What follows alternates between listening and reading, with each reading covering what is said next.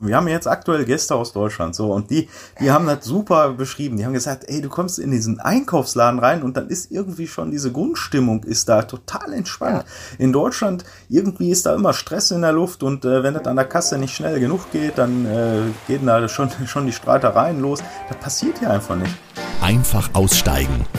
Der Auswanderer-Podcast. Ja, heute hörst du die Geschichte von Sarah und Martin, die sich 2016 bei einer Urlaubsreise in das Land Paraguay verliebt haben und vier Jahre später dorthin ausgewandert sind.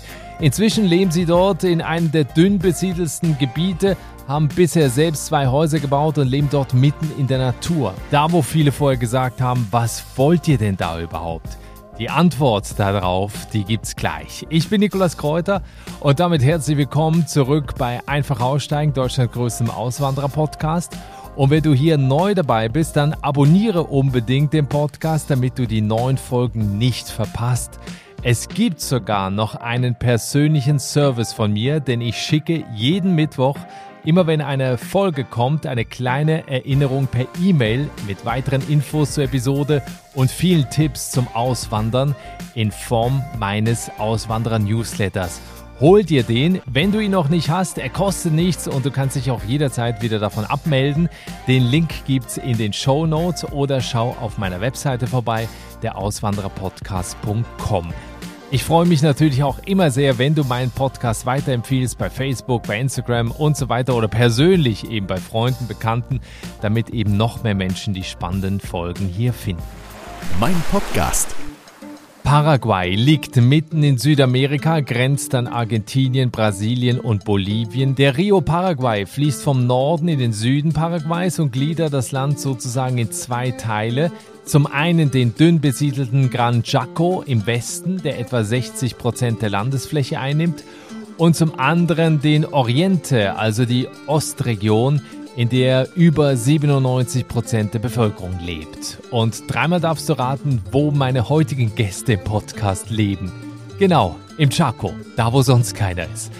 Sarah und Martin sind 2020 dorthin ausgewandert. Martin hat in Deutschland als Mechatroniker gearbeitet, Sarah war im Pflegedienst. Und quasi mitten in der Wüste, in der Nähe des kleinen Ortes Philadelphia, haben sie ihre neue Heimat gefunden. Warum sie sich für ein Leben im Chaco entschieden haben, was sie sich inzwischen alles aufgebaut haben, wovon sie leben, was die schönen Seiten, aber auch was die Schwierigkeiten sind, wenn man da wohnt und was Sie anderen Paraguay-Auswanderern unbedingt empfehlen, darüber sprechen wir jetzt. Herzlich willkommen im Podcast. Hallo, ihr beiden. Hallo. Wenn ihr beiden bei euch aus dem Fenster schaut, was seht ihr da aktuell? Ein Flaschenbaum. Ja, äh, ein bisschen trostlosen Flaschenbaum. Wir haben ja im Moment Winter hier bei uns und das bedeutet äh, wenig Regen und äh, wenn der Rasen oder das, das Gras hier, die Weiden äh, ein bisschen Frost abkriegen, dann sind die da auch empfindlich und dann wird's leider alles so ein bisschen braun und weniger grün, sagen wir mal. Aber nach einem Regen sieht das wieder super aus. Genau. Also, weil wir sprechen auch gleich noch über die Region, die ihr euch da ausgesucht habt, weil das eine sehr spezielle Region ist in, in Paraguay, wo, glaube ich, auch nicht viele deutsche Auswanderer äh, aktuell hinziehen. Aber lasst uns mal vorne anfangen. Und zwar 2015, da habt ihr ein Land gesucht, in das ihr auswandern könnt.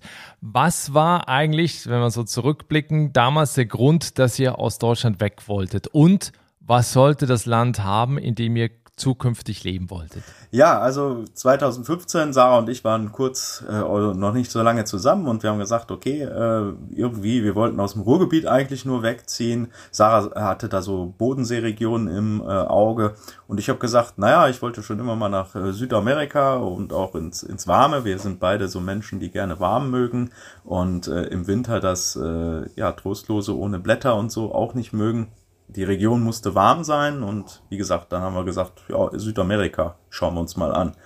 Und ja, Paraguay kam äh, da erste Mal für uns überhaupt ins Leben. Vorher wussten wir gar nicht, dass es Paraguay gibt. Und das fanden wir halt dann interessant und haben gesagt, oh, machen wir mal einen Urlaub. Und so kamen wir dann 2016 zum ersten Urlaub, haben Land und Leute kennen und äh, lieben gelernt und da äh, sind dann mehrere Urlaube raus geworden und 2020 dann endgültig die Auswanderung. Ja, ich bin auch gerade noch beim Bodensee, Sarah. Ähm, vermisst ja. du den Bodensee? Ja, ich vermisse eigentlich viel. Ich bin immer gerne spazieren gegangen und Bodensee halt, das ist alles mal so schön mit der Natur, was hier jetzt nicht ganz so ist. Also das vermisse ich schon, aber regulär eigentlich sonst, ich glaube ich fast gar nichts. Die Natur hat hier halt eine andere Schönheit. Wir leben ja, ja. halt in, in dieser Trockensavanne, in diesem Dornbusch-Savanne oder wie auch immer man die nennt. Und da ist die Natur schon deutlich anders als in Deutschland, ja. Genau. Aber das heißt, Sarah, ohne Martin wärst du in Deutschland geblieben wahrscheinlich. Ja. Okay. Leider, ja. äh, Martin, du hast gerade erzählt, ihr habt dann eine Paraguay-Rundreise äh, gemacht und zwar zum Beispiel eine dann 2016 wenn man ja vorher über das Land recherchiert und sich eben ja Sachen dann auch anguckt und man ist dann plötzlich da vor Ort, was hat euch da so besonders gut gefallen? Also was hat euch da fasziniert? Weil ihr habt ja wahrscheinlich auch noch andere Länder in Südamerika bereist. Wir haben tatsächlich noch keine anderen Länder bereist. Also wir, das war unser ursprünglicher Plan, ja. Genau. Okay. Aber Paraguay hat uns da irgendwie von Anfang an so, so, so begeistert. Also was ich äh, dazu so meine Erinnerungen sind, ähm, ich hab, oder Sarah und ich, wir gucken gerne oder haben immer ganz gerne Bud Spencer und Terence Hill Filme geguckt und irgendwie hat das alles so an diese Filme erinnert. Dann diese Gelassenheit von den Leuten und das äh, hat einen dann auch selber so gelassen gemacht und ja, die Freundlichkeit. Die Freundlichkeit. irre hier. Genau. Und das war schon Diese faszinierend. Und dann haben wir gesagt, naja, weißt du was, äh, ist doch eigentlich schickes Land, dann fangen wir mit Paraguay an und wenn wir erstmal da sind, können wir uns den Rest immer noch angucken. Aber das heißt, ihr seid bis jetzt nicht weitergekommen. Nicht unbedingt, nee. Nee, dadurch, dadurch gut, dass man dann jetzt hier äh, sich auch so ein bisschen noch ein Leben aufbauen musste, hat das zeitlich noch nicht, noch nicht so geklappt. Ja. Also wir haben uns jetzt ein bisschen im Land sind wir natürlich schon gereist, äh, aber über die Grenzen ist, in, ist in Planung, aber wird auch noch ein bisschen dauern. Mhm. Ja, wir hatten das eingangs kurz gesagt, ihr lebt eben nicht in Asunción, sondern in einer sehr dünn besiedelten Region, die ihr auch bereist habt, bevor ihr dahin ausgewandert seid. Chaco mhm. nennt sich diese Region, wo euch, glaube ich, auch viele davon abgeraten haben, überhaupt dahin zu fahren. ja. Was, was ja. ist das denn für eine Region da? Beschreibt das doch mal. Ja, also die, die ist anders als die Leute, die uns alle davor gewarnt haben. Also äh, uns wurde dann 2016, ich war halt interessiert am Chaco, wusste äh, aufgrund der Recherchen ja, dass es den gibt, konnte den aber in diese drei Wochen Rundreise dann nicht einplanen, weil es einfach zu abgelegen ist. Und dann habe ich natürlich alle möglichen Leute, die ich getroffen habe, darauf angesprochen. Und die haben mir gesagt, fahrt da nicht hoch und äh, da ist nur Wüste, da ist kein Asphalt, der dahin führt. Ihr bleibt auf dem Weg dahin stecken hier äh, diese EPP, diese Guerilla-Organisation, die es ja in Paraguay gibt, die ähm, äh, überfallen euch da, die entführen euch und äh, die Mennoniten leben alle hinter den Mauern und sind eingesperrt und äh, die wollen auch von keinem was wissen. Naja. Da wächst nichts, da wächst nichts und, und, und, äh, und ich wollte das halt trotzdem sehen, ja. Und, erst äh, recht. So, genau, dann genau, da habe ich mir auch so gesagt, so jetzt will ich das erst recht sehen dann sind wir dann 2018, weil wir 17, weil das mit dem Urlaub nicht hingehauen hat, sind wir dann 2018 erst wiedergekommen und haben dann äh, im Zuge, also 2018 haben wir unsere Papiere beantragt und haben gesagt, dann haben wir den Rest, haben wir dann Zeit und gucken uns den Chaco an und ja, da waren wir eigentlich dann schon von hier rum. Und wie war das? Ja, wir waren fasziniert. Also erstmal, erstmal äh, wurde uns gesagt, nach 40 Kilometern hört der Asphalt auf. Der hat bis oben hier zum Hotel nicht aufgehört. Ja. War nicht der beste, aber war nicht der beste zu der Zeit. Mittlerweile machen sie ja die Straße neu. Jetzt ist der sehr gut, der Asphalt. Aber damals war nicht der beste, aber man kam hier bis hierhin hoch. Ja, die EPP zum Beispiel, diese, ja, Terrorgruppe, wie auch immer man die nennen mag, die äh, operieren in einem ganz anderen Gebiet. Ja. Also die sind hunderte Kilometer von, von hier entfernt. Äh, die Mennoniten sind sehr offene Menschen, also sie haben wir also als sehr offen und auch sehr gastfreundschaftlich kennengelernt, da in unserem ersten Urlaub schon. Und also das hat alles im Endeffekt nicht gestimmt, was uns hier ähm, über den Chaco erzählt nee, wurde. Gar nichts, glaube ich. Gar nichts. Ne? Von dem, was uns erzählt wurde, von dem, was wovor uns gewarnt wurde, äh, hat alles nicht gestimmt. Aber das erzählen die wohl heute noch. Also wenn Gäste hinkommen, die erzählen das heute immer noch. Ja. Mhm. Du hast vorhin noch kurz erzählt, ihr habt dann die Aufenthaltsgenehmigung 2018 beantragt. Jetzt fragt genau. sich ja vielleicht der eine oder die andere, äh, die sind aber doch erst Ende 2020 ausgewandert, hatten sie doch am Anfang erzählt. Äh, warum hat das denn über zwei Jahre gedauert? Naja, uns hat ja keiner getrieben in Deutschland. ja. Und äh, wie das dann immer so schön ist, ne, ja, wir wandern aus und so, ja, und dann äh, haben wir, na ja, wenn, wenn man dann wieder zurück ist, äh, dann verfällt man dann wieder in seinen alten Trott, man geht wieder zur Arbeit und der Alltag kommt wieder ein und. Wir haben nach und nach schon Sachen vorbereitet, ja. immer wieder mal, aber wir waren auch 2019 nochmal hier, da haben wir vorher auch schon ein paar Sachen verkauft, da wollten wir uns eigentlich nur für die Region entscheiden also welche Stadt quasi, ist jetzt doch eine andere geworden dann, aber. Ja, und dann irgendwie hatten wir gesagt, ja komm, jetzt kommen wir zurück, jetzt verkaufen wir alles und dann ähm, ziehen wir dahin. Und dann kam halt Corona dazwischen.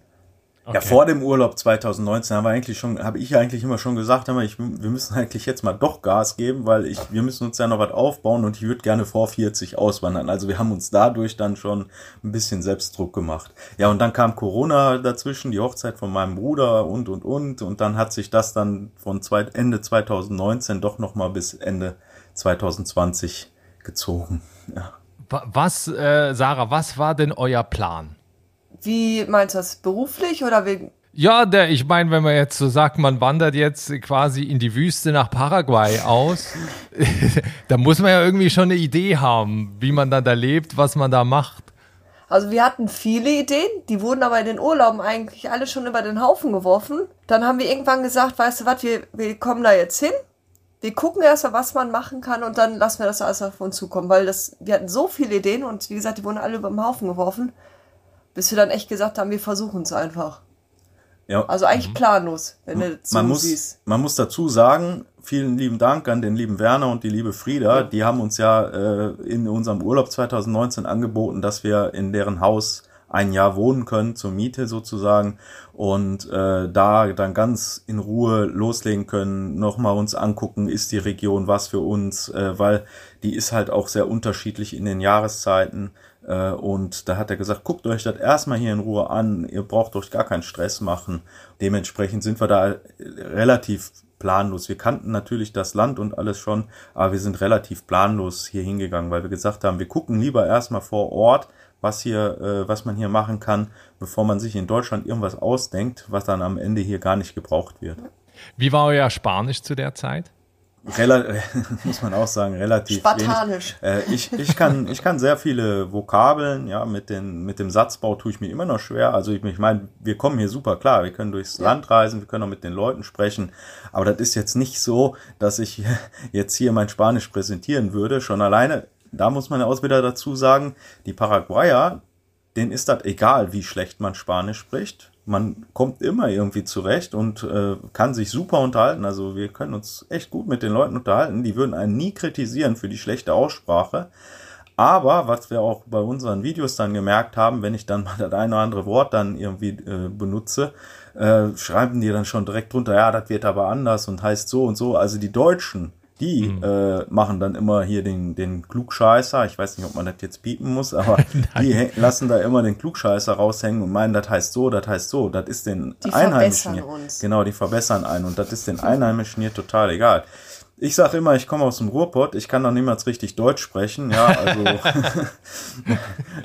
da, da brauche ich, da, klar tu, äh, spricht man die ein oder anderen Sachen aus, aber das äh, das finde ich immer schlecht von den Deutschen. Das hemmt ja dann auch andere, vielleicht, mich hemmt das nicht, aber andere würden dann vielleicht mhm. gehemmt werden dadurch. Und die Mennoniten sprechen wohl Deutsch? Ja, die sprechen eigentlich. Oder verstehen. Die sprechen Plattdeutsch, ja. also deren Hauptsprache ist Plattdeutsch, aber die sprechen auch Hochdeutsch. Die, die lernen auch Hochdeutsch in der Schule. Genau, ja. ich wollte sagen, die haben es in der Schule gelernt. Okay. Also viele sagen, ich kann nicht gut Hochdeutsch. Ich habe es in der Schule gelernt, aber die, also fast alle, mit denen wir gesprochen haben, die sprechen das super. Also besser als Martin sogar. ja. Manche ja. Manche, manche sprechen manche, besser als ich Hochdeutsch, ja, das ist wohl wahr. Also, die haben, wir haben halt hier manchmal nur so eine Problematik, die haben die gleichen Wörter wie wir, aber benutzen die für andere Sachen. Ja. Das ist dann schon mal so ein bisschen tricky, aber normalerweise kommen wir super klar. Ja. Das sind ja nur einzelne Wörter dann mal. Noch eine Frage zum Plan, weil ihr ähm, ja gesagt habt, ihr seid erstmal dahin, habt da ein Haus gemietet, um euch da zu orientieren, was kann man da machen. Viele fragen mich ja auch immer, was haben denn die Leute für ein Budget, wenn die auswandern? Also ne, wenn man jetzt noch nicht genau weiß, wie kommt das Geld dann wieder rein, was ich ausgebe, wie viel Budget hattet ihr denn zum Start? Also so, dass man auch sagen kann, man ist jetzt nicht unter Druck, dass man in zwei Monaten sofort wieder ein Einkommen braucht. Ja, also äh, das ist vielleicht schon mal sofort ein guter Tipp für viele Paraguay-Auswanderer. Über Budget soll man hier nicht sprechen, Nein. weil äh, da hören viele Ohren mit und äh, die sind da immer sehr interessiert, äh, was Okay. die Leute so an Geld haben, wie Also viel man, genau wie viel man da nicht. abgreifen kann.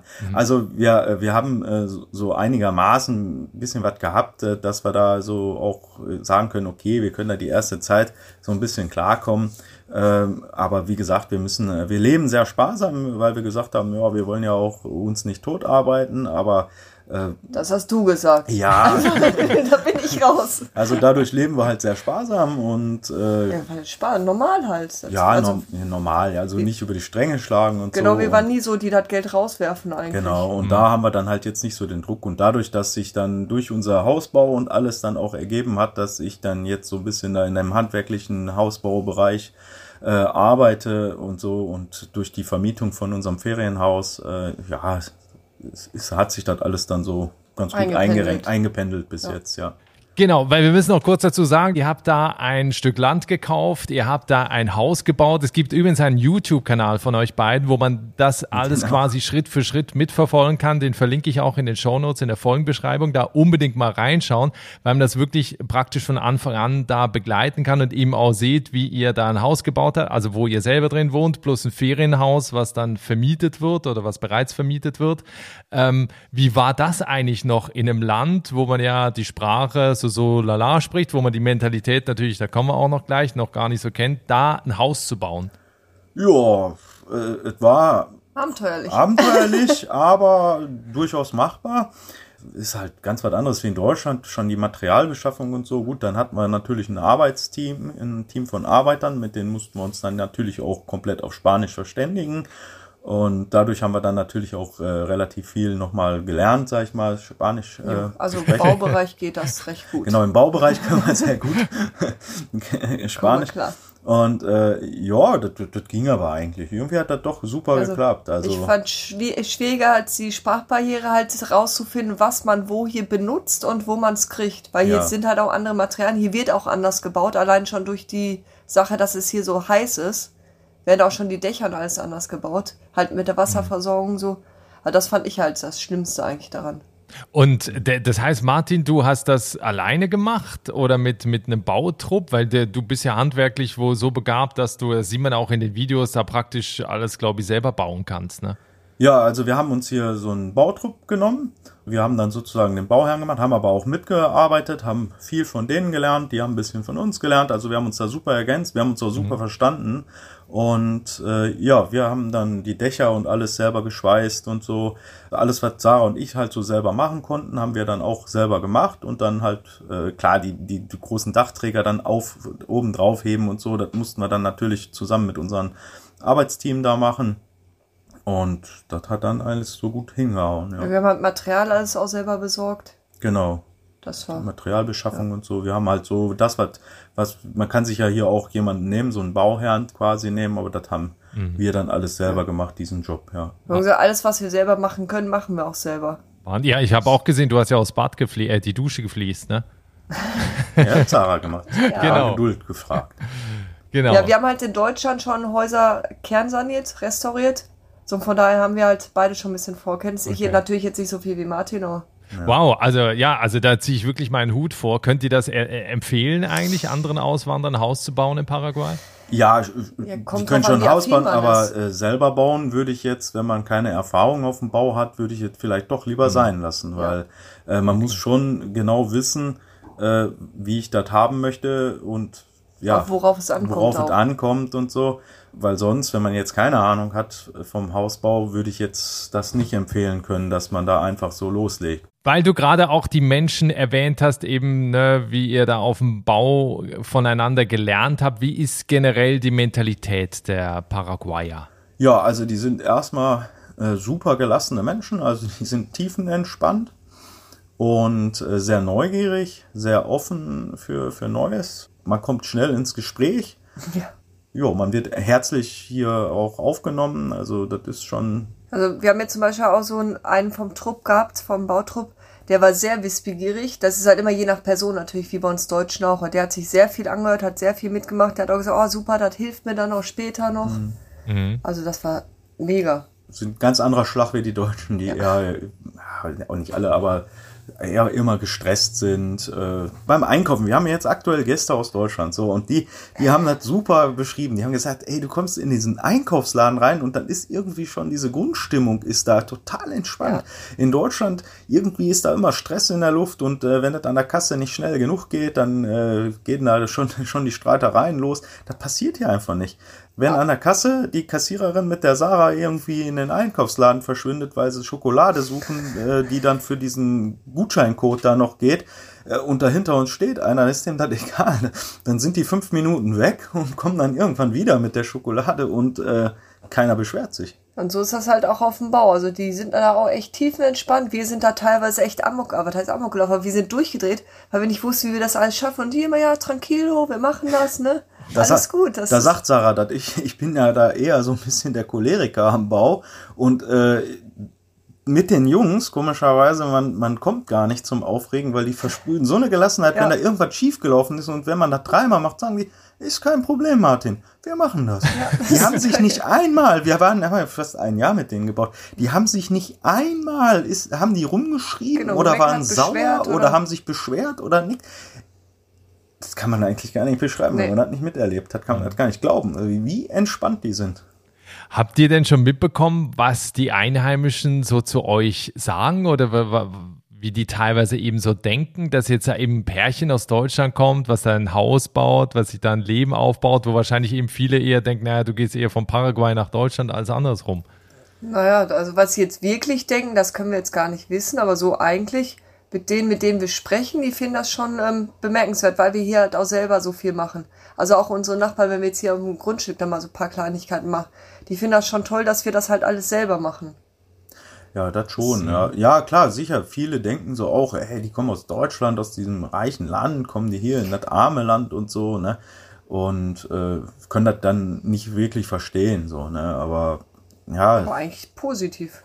Eigentlich immer positiv, ja. Die sehen das jetzt nicht negativ. Ihr habt also nie Vorbehalte irgendwie gespürt, weil man äh, kriegt ja auch manchmal mit eben von, von deutschen Siedlungen in Paraguay, die so völlig abgeschottet leben, aber es gibt jetzt keine Vorbehalte gegenüber Deutschen äh, von den Einheimischen. Nein. Also, also hier oben nicht. Äh, wie das jetzt da unten äh, bei den besagten Siedlungen ist, ja, äh, das können wir jetzt nicht sagen. Da sind wir ja äh, mehr, mehr wie 500 Kilometer von entfernt. Das war auch nie ein Thema für uns. Und das war auch nie ein Thema für uns, da in irgendwelche geschlossenen Siedlungen zu gehen. Je mehr man sich abkapselt, desto schlimmer ist das eigentlich. Weil das merken ja, ja auch die Einheimischen wo die sagen, oh, die wollen ja nur unter sich sein, die wollen gar nichts mit uns zu tun haben, so das ist bei uns halt gar nicht so. Ja gut, so. aber ob das da so ist, wie gesagt, das, das weiß man halt nicht. Ne? Aber hier oben, da dadurch, dass hier oben ja durch die Mennoniten sowieso äh, das Deutschtum so ein bisschen bekannt ist und dass äh, die Mennoniten leben ja jetzt fast 100 Jahre schon mit den Leuten hier zusammen und das läuft auch ganz gut ja. und dementsprechend äh, fügt man sich da so ein bisschen ein und fällt dann gar nicht so sehr auf hier oben. Ne? Nur optisch. ja, ja, gut, aber die sind ja hier sozusagen, weiße Menschen sind die ja hier gewohnt, weil durch die ja. Mennoniten sind die ja hier. Und dementsprechend. Äh, ich meine, wir, wir sind nur tätowiert und deswegen fallen wir Ach so, auf. ja, wegen ja. den Tattoos gut. Ja, da denkst du schon aber, gar nicht mehr dran. Nein, aber, ähm, aber halt, das, das passt sonst? hier so, weil die, die, die denken halt immer, ja, der Deutsche ist halt hier fleißig und, und macht und tut und so, ne, und dann Du hattest ja. vorhin irgendwo mal, glaube ich, Preise oder so, das, ne, wie, wie teuer ist das Leben da? Ähm, vielleicht kommen wir jetzt mal zu dem Punkt, weil ja einige auch das Gefühl haben, das ist ja alles da total billig. Ne? Also du kaufst dir irgendwie günstig ein Haus, äh, das Essen, die Lebensmittel kosten mhm. nichts, Auto ist auch günstig, Benzin wahrscheinlich eh auch. Ähm, wie sieht's denn in Wahrheit aus? Ja. Haben wir auch wieder unsere Gäste hier quasi. genau, Sarah sagt das schon. Äh, un unsere Gäste, der, der ja, Basti sagte jetzt auch, ja, sagt er, äh, habe ich gedacht, da in Deutschland, ich komme da hin und äh, dann gehe ich im äh, Laden rein, mache den Einkaufswagen voll und mit 20 Euro gehe ich wieder raus. Ja, da war er schon schockiert. Woche. Für eine ganze Woche, sagt er so. Ja, da sagt er, dann habe ich aber mal ganz schnell gelernt, dass das nicht so ist. Sagt er, ist ja fast so, fast so teuer oder, oder ist so teuer wie in Deutschland. So ne? Lebensmittel auf jeden Fall. Ist eigentlich ja. fast alles teurer oder sogar teurer noch als in Deutschland. Ja. Mhm. Und Baumaterial ist jetzt auch nicht unbedingt Nein. so viel günstiger. Also das ist schon sehr teuer. Ich meine, da muss man jetzt auch noch dazu sagen, fairerweise, wir leben hier in einer Region von Paraguay, wo sehr, sehr teuer ist. Also es ist eine sehr teure Region. Da ja. gibt vielleicht noch da Äh, bei Ciudad de Este, die Ecke, wo viel Soja angebaut wird, da sollte auch noch mal sehr teuer sein, die Gegend. Aber hier ist schon eine der teuersten Gegend, Gegenden. Ist ja. halt hier auch so die Problematik, dass hier halt nichts ist und dass natürlich alles hochgekarrt werden muss. Ja. Was man der Kooperative aber auch zugutehalten muss, die haben viel, äh, die haben sehr gute Verträge, dass jetzt viele Sachen, die in Ostparaguay oder halt Asunción die Ecke, dass die, was weiß ich, da kostet eine Tafel Schokolade zwei Euro, die kostet dann hier auch zwei Euro. So ist also, ich weiß nicht, ob die zwei Euro kosten, aber halt, dass viele Preise, gerade Lebensmittelbereich oder auch so Elektrobereich, dass die dann doch gleich sind wie in Ostparaguay. Ja, das Also, ja. Kommt dann immer so auf die Sachen, aber dann in den anderen Läden ist das natürlich wieder nicht so, weil die die Verträge halt nicht haben. Aber generell in Paraguay ist es nicht so billig, wie man das von Deutschland so meinen kann, ja. Was würdest du denn sagen, was, also was braucht ihr denn zum Leben im Monat, damit man so eine Vorstellung hat? Da ist Martin der Ansprechpartner. Ja. Das habe ich keinen keinen Überblick drüber. Gute Frage. Also, Ich habe kein Taschengeld. ja, aber, aber ich denke mal so, ja, also wir brauchen schon, also wenn wir vielleicht mal einen Monat, wenn wir jetzt, sage ich mal, wenig Auto fahren, weil wir viel hier zu tun haben und so, dann kommt man vielleicht, sage ich mal, so knapp mit 500, 600 Euro aus. Aber ansonsten sollte man zu zweit vielleicht doch schon eher an die 1000 Euro sollte man schon rechnen. Ne? Wenn man jetzt noch Miete bezahlen muss Genau, und alles drum und dran, dann wird's ja noch viel teurer. Und w- wenn man jetzt so vergleicht, eben, ihr habt jetzt so ein Haus gebaut, ein Grundstück gekauft, was, wo liegt man da ungefähr? Ja, da, da bin ich auch noch am Kalkulieren, aber ich glaube, wir haben jetzt hier, äh, ich, ich, ich schätze mal irgendwas mit 50.000 vielleicht oder so. Un ungefähr, sag ich mal, um mir jetzt einfach mal eine Zahl zu nennen. Also, Ja. das war auch nicht so günstig, wie man sich das gedacht hat. Ne? Ist jetzt auch nicht so, dass man hier im Chaco überall Land kaufen kann. Das ist gar, das ist gar nicht so. Es gibt gewisse Stadtteile oder Gebiete, da darf man als Ausländer kaufen. Und alles andere gehört dann halt der Kooperative. Da ist das dann wieder so eine andere Regelung. Also in Paraguay muss man halt beim Land kaufen immer darauf achten, dass man einen Titel bekommt, so vergleichbar mit der Besitzurkunde oder wie, wie auch immer das in Deutschland heißt, vom, vom Haus oder vom Grundstück. Das ist halt hier in Paraguay der Titel, nennt sich das. Und da ist immer ganz wichtig, dass man den bekommt, dass der richtig ist und dass nicht noch fünf andere so einen Titel haben, der dann äh, irgendwo eingeklagt wird. So, und hier oben in, im Chaco gibt's ja drei Mennonitenkolonien, die, die drei großen, und die besitzen unheimlich große Ländereien. Ländereien. Und äh, für deren Mitglieder in den Kooperativen wird eigentlich nur wie so ein Pachtvertrag gemacht für, für die Grundstücke, wo die dann drauf sind. So, und Ja, und die haben selber keinen Titel. Genau, die haben keinen Titel, der liegt bei der Kooperative und das ist dann äh, wie so ein Pachtvertrag. Das funktioniert aber seit 100 Jahren schon alles super. Das ist auch äh, ja ein ehrliches System, kann man sagen. Nur wenn wir zum Beispiel, wir sind keine Mitglieder, wir können dann halt nichts von diesem Land pachten und sind dann angewiesen auf die kleineren Flächen, die dann zur äh, Vertitelung freigegeben sind. Zum Beispiel, wo wir jetzt hier unsere, äh, unsere beiden Häuschen drauf haben. Das war ursprünglich auch mal Land von der Kooperative, wurde aber jetzt freigegeben, sodass auch jeder da kaufen kann. Wenn ihr nach zweieinhalb Jahren jetzt mal zurückblickt auf eure Zeit in Paraguay, was war bisher der schönste Moment? Wo die Palette noch nicht da war. Nein. Die Palette? Welche Ja, Palette? wir haben ja, ähm, die meisten kommen im Container, wir haben eine Palette Nur bestellt. so eine Beiladung gemacht Ah. mit den Sachen. Ah, ja. Genau, so heißt das ja. Okay. Und da war einfach Also noch mit euren Sachen aus Deutschland. Genau. Genau. Da war halt noch so wirklich, da hatten wir nichts quasi so außer unsere Koffer. Da war also, man konnte das richtig noch anfangs so Urlaubsstimmung nennen und halt richtig genießen. Und das fand ich so ganz komplett rückblickend immer noch die coolste Zeit. Weil da hatte man halt den Kopf frei noch, man hatte nicht diesen Baustress, man hatte nicht diesen Jobstress. Das war für mich halt immer noch die coolste Zeit. Ja, würde ich auch sagen. Das war noch so richtig Urlaubsfeeling, wo wir ankommen, in dem Mietshäuschen gewohnt haben, da auf dem Dorf. Und das war halt, ja, man ist rausgegangen, hat sich in die Sonne gesetzt oder sich im. Schatten gesetzt, wenn die Sonne zu stark war, hat den Kühen dazu geguckt. Und das war halt dann alles noch so, ja, Urlaubsfeeling, ja. genau. Und danach fing dann halt auch, auch hier der, Der Alltag Arbeitsalltag an, ja. Und dann ist man eigentlich wieder voll drin. ja. finde ich. Also was heißt wieder voll drin? Es ist ganz anders als in Deutschland, viel besser, aber es ist halt, man ist trotzdem halt in seinem Alltag dann drin.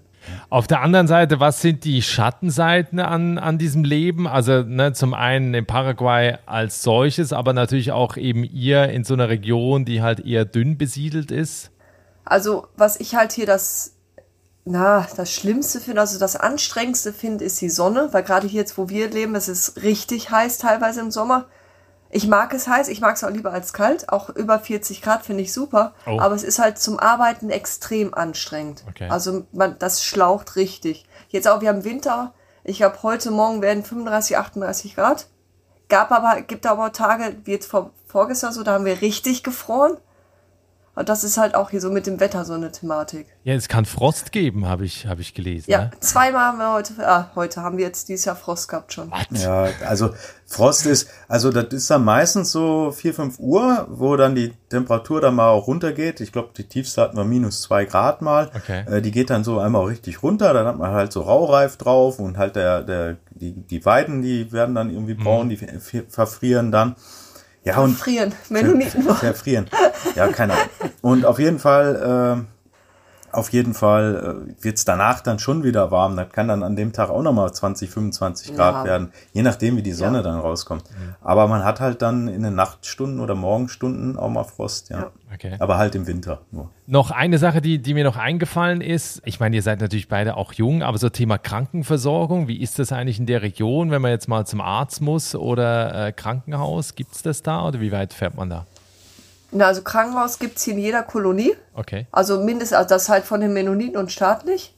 Ja gut, nee, staatlich weiß ich jetzt gar nicht. Staatlich gibt's hier so auf den Dörfern auch so Gesundheitsstationen für die. Also wir haben zum Glück noch nicht oft gebraucht. Äh, wenn man jetzt wirklich was hat, dann muss man halt, also wenn man ganz schlimme Sachen hat, muss man eine Assumption. Aber im Normalfall, wenn man jetzt auch vorsorgen will, irgendwie, was weiß ich, Kardiologe, ähm, Chirurg und also die kommen immer regelmäßig hier im Chaco, da kann man sich dann Termine machen und dann wird man auch darüber versorgt. Aber so die normale Grundversorgung klappt hier super. Ähm, so ein bisschen abschließend, aus welchem Holz muss man geschnitzt sein, äh, wenn man nach Paraguay auswandern möchte? Also weil ich auch äh, mich an ein Video erinnere von Sarah und äh, Stichwort Insekten, Krabbeltiere und so weiter.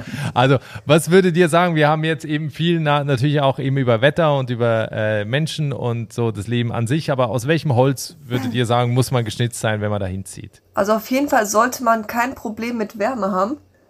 Also mit heißen Temperaturen, weil das ist, haben ja manche sogar wirklich körperliche Probleme. Da sollte man schon mit klarkommen, weil es kann auch, auch in Ostparaguay sehr heiß werden. So, und jetzt bei mir zum Beispiel mit, mit den Allergien alles, das, also ich kenne ein, zwei Leute, bei denen ist das auch gewesen. Ich glaube, nach einem Jahr ungefähr hat das angefangen. Es kann sein, es muss nicht kommen. Es gibt auch viele Sachen, die besser werden. Ich habe eine ähm, Gerinnungsstörung, zum Beispiel Blutgerinnungsstörung. Aber hier brauche ich gar keine Medikamente mehr nehmen, weil mein Blut hier so dünn ist. Also das ist auch wieder ein Vorteil. Ja, was man nicht sein darf, ist so, so ein hundertprozentigen. Ja, also wenn man alles, äh, also der Deutsche ist ja gerne genau und äh, sagt, was weiß ich, ja, das muss aber jetzt so und so sein. Ja, das muss man sich so ein bisschen ablegen, weil die hundertprozentige kriegt man hier selten Nein. Ja, und halt, also was ich finde, man darf nicht jemand sein, der andere, verbessern will. genau. Also die Paraguay, die haben ihr Leben, oder alle eigentlich, die Leben, und die nehmen Veränderungen an, klar, aber wenn denen jetzt einer sagt, ihr müsst das aber so und so machen, da schalten die dicht. Also Ja, man darf den halt nicht so direkt sagen, pass mal auf, das ist alles Kacke, was du hier machst, ja, das wird so und so gemacht und so, das darf man nicht machen, ja. Man kann Sollte den, man nicht. Genau, man muss den halt, ja, guck mal, so könntest du das auch machen und so, Das ne. wollen wir in Deutschland ja auch nicht, ne? Äh, Das- ja, man will ja das immer nicht so, ähm, dass man da was hat. Das heißt hier immer so schön, nicht vorsagen, wird dann gesagt. Ne? Ja, gut, das sagen die gerade hier bei den Ja, aber auch. gerade der Deutsche ist ja immer so belehrend und will dann anderen sagen, hier, nur ich mach das richtig und so. Und das, das ist eine Eigenschaft, die, die sollte man nicht mitbringen, weil das ist hier da gar nicht gewünscht. So von Da der kommt man nicht so weit mit ja. dann auf Dauer. Ja, sind, habt ihr noch andere Tipps, wo ihr sagt, äh, ne, diese Vorstellung sollte man nicht haben, wenn man nach Paraguay zieht oder eben macht unbedingt das, wenn ihr nach Paraguay zieht? Also auch so eben so eure Erfahrungswerte jetzt. Also auf jeden Fall bin ich der Meinung, weil da streiten sich auch wieder die Gemüter, vorbereiten. Klar, es gibt auch Leute, die kommen hier einfach ähm, Hals über Kopf hin. Das klappt auch bei manchen. Aber wir sind der Meinung, man sollte sich definitiv auf das Land vorbereiten. Gerade wenn man auch noch nie in Südamerika war, vielleicht. Die Sprache lernen. Wir, also wenigstens ein bisschen. Wir sind jetzt auch nicht so die perfekten Beispiele dafür. Dass, wir haben Ja, halt vorher halt ein bisschen mit den können. Apps gelernt. Aber Optimal wäre natürlich, wenn man hundertprozentig sprechen könnte. Man muss nicht, das äh, man kann natürlich auch hier dann im, im Betrieb, sage ich mal, das halt alles lernen. Ja, aber wat, was ich ganz wichtig fände, wäre, ein, zwei Urlaube würde ich de definitiv ja. empfehlen, weil wenn man jetzt in Deutschland sagt, naja, ich packe jetzt meine Koffer und ich hau jetzt ab nach Paraguay äh, und steht dann hier und hier ist es doch schon deutlich anders als in Deutschland äh, und dann könnte man doch recht schnell unzufrieden sein und ist, ist dann ist eigentlich das komplette Leben anders. Ich kann jetzt ja. so einen Rückweg nicht mehr genau sagen, was, aber es war hier alles anders. Es ist halt eine andere Welt, ja. ja. Da, da muss man schon, entweder man ist dafür oder, oder man ist da nicht für, weil es ist ein bisschen komplizierter als in Deutschland auch alles so. Mhm. Es funktioniert alles, man kriegt auch alles irgendwo, aber man geht nicht in einen Laden und findet da alles, sondern man muss dann, oder auch das kulturelle Angebot ist natürlich ein bisschen anders und als in Deutschland. Was auch viele denken halt, hier gibt es keine Gesetze, hier gibt es genug Gesetze. Also das ist auch mal so eine Sache. Genau, das stimmt ja immer. Da wird ja immer so gesagt, ach, in Paraguay kannst du machen, was du willst nee. und ist keine Baugenehmigung und so was alles. Naja, das haben wir spätestens gemerkt, als wir bauen wollten. Es gibt eine Bau, Bau also wir, es kommt auf die Region an, ja. Aber in vielen Regionen mittlerweile in Paraguay braucht man eine Baugenehmigung und äh, die Bürokratie kann hier auch schon äh, der Deutschen nochmal zeigen, wie Bürokratie richtig geht. Ja, also das ist dann auch manchmal ja, oder schon. Oder eher nicht, ne? Ja, oder eher nicht, aber meistens, also gibt schon viel Bürokratie hier, gibt sehr viele Gesetze hier. Klar werden die manchmal anders ausgelegt und mit Geld äh, kann man da auch nochmal über die Gesetze diskutieren. Aber man sollte jetzt nicht denken, man kommt da in Paraguay und kann dann da Machen, tun und lassen, will. was man will. Ja, das funktioniert eigentlich auch nicht so. Habt ihr euch eigentlich, also wir blicken jetzt einmal auf die zweieinhalb Jahre zurück und dann zwei Jahre nach vorne. Also erstmal zurück, habt ihr euch inzwischen ein gutes Umfeld aufbauen können, eben auch so mit Freunden, Bekannten, äh, so ein kleines Netzwerk aufgebaut? Ja, auf jeden Fall. Definitiv. Also das ist hier sogar, wenn man einkaufen geht, lernt man Leute kennen. Die, die Mennoniten sind so offen, die sprechen einen sofort an. Also wie ja. viele Leute kennen wir jetzt nur durchs Einkaufen? Nicht mal durch Freunde oder sowas, nur durchs Einkaufen. Das ja. ist irre. Die sind so weltoffen. Ja, also wir haben uns hier recht schnell eingelebt, ja. recht schnell nette, gute Freunde gefunden. Und dann schon Werner und Frieda kannten wir eigentlich nur durch den Urlaub. Die haben uns nur ein, zwei Mal gesehen. Ja gut, dann WhatsApp-Kontakt gehalten und so, genau, ja. Mhm. Ja, das auf jeden Fall. Ja, ihr werdet ja sogar aufgrund eures YouTube-Kanals erkannt, ne, in Paraguay. ja gut, da haben wir uns auch gewundert, dass die ja. Leute von hier dann gucken, was die Ausländer da so machen. Aber da, da wir haben halt erst gedacht, das interessiert keinen, ja, weil in Deutschland gucke ich ja auch nicht, was, äh, keine Ahnung, weiß ich nicht. Ich hätte ich mir nicht gedacht. Also ich wir auch. haben ja eigentlich so für Familie und Freunde den YouTube-Kanal gestartet, äh, dass die so sehen, was, was, wie unser Leben so weitergeht, dass man ein bisschen besser den Kontakt halten kann. Und ja, das ist irgendwie dann aus dem Ruder gelaufen und haben dann mehr geguckt, als wir gedacht haben, ja. Ja, sogar von Deutschen, von Mennoniten, von Paraguay, also die, ja. die sprechen uns alle irgendwie an. Das ist ja. Super.